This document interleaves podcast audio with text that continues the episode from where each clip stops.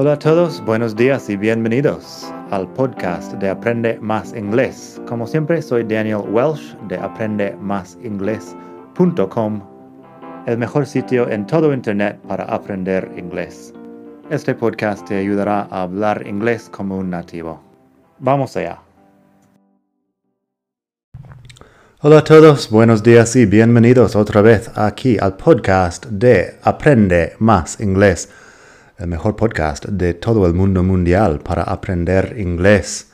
Hoy vamos a hablar de unos adjetivos en inglés que son más o menos sinónimos, pero que tienen sus matices.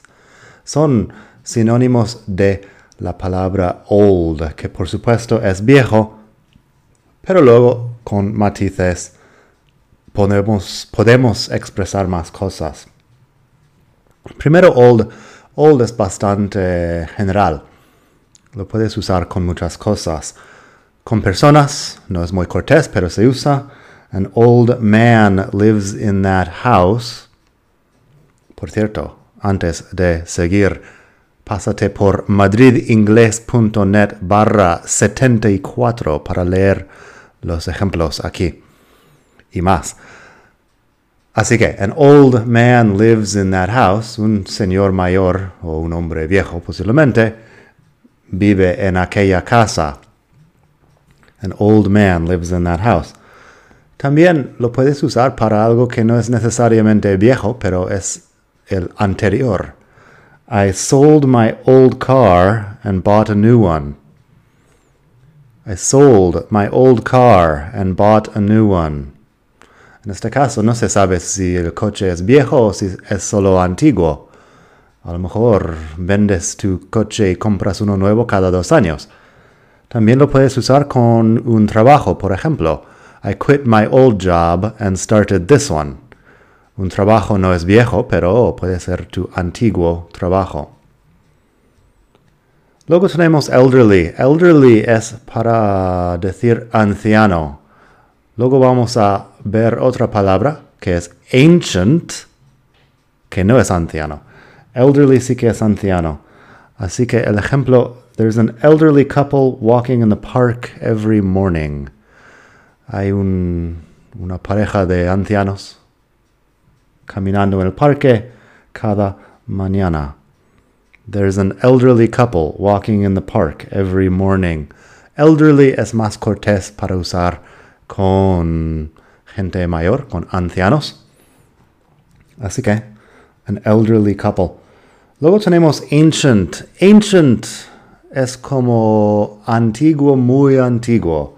Si dices, there are some ancient Roman ruins in Mérida. Ancient Roman ruins son de dos mil años de antigüedad, las ruinas romanas, hablando de la civilización romana antigua que estaba en, uh, en España.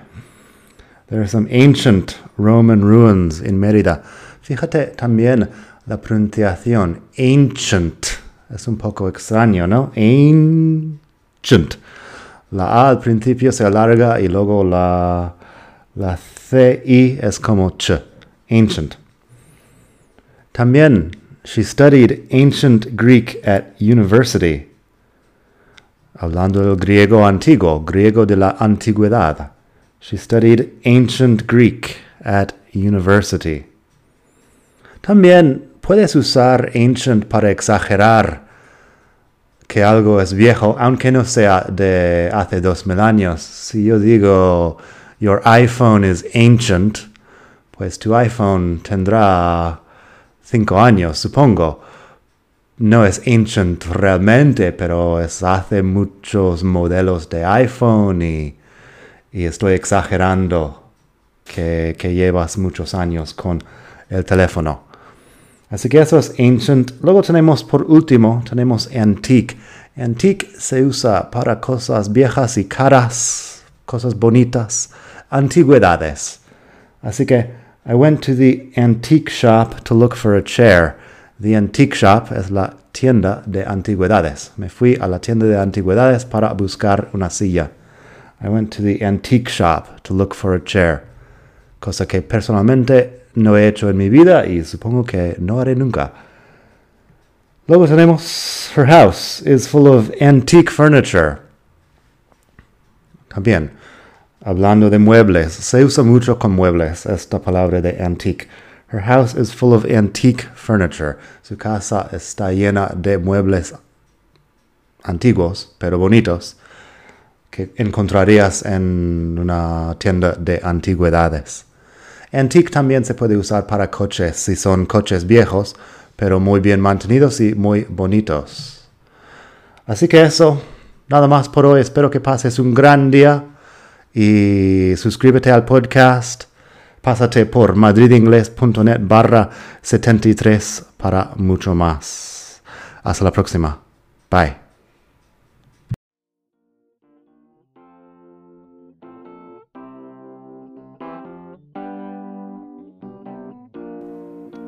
Gracias por escuchar. Como siempre puedes pasar por mi web aprendemasingles.com. Para mucho más tengo vocabulario, expresiones para hablar, phrasal verbs, gramática, pronunciación y mucho más en la web.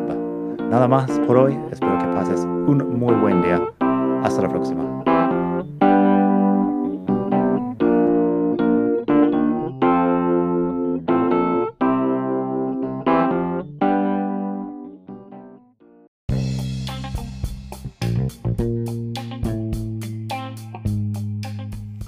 Hola de nuevo. Antes de terminar, quería pedirte un pequeño favor. Si te gusta este podcast, puedes suscribirte en Apple Podcasts o bien en Spotify.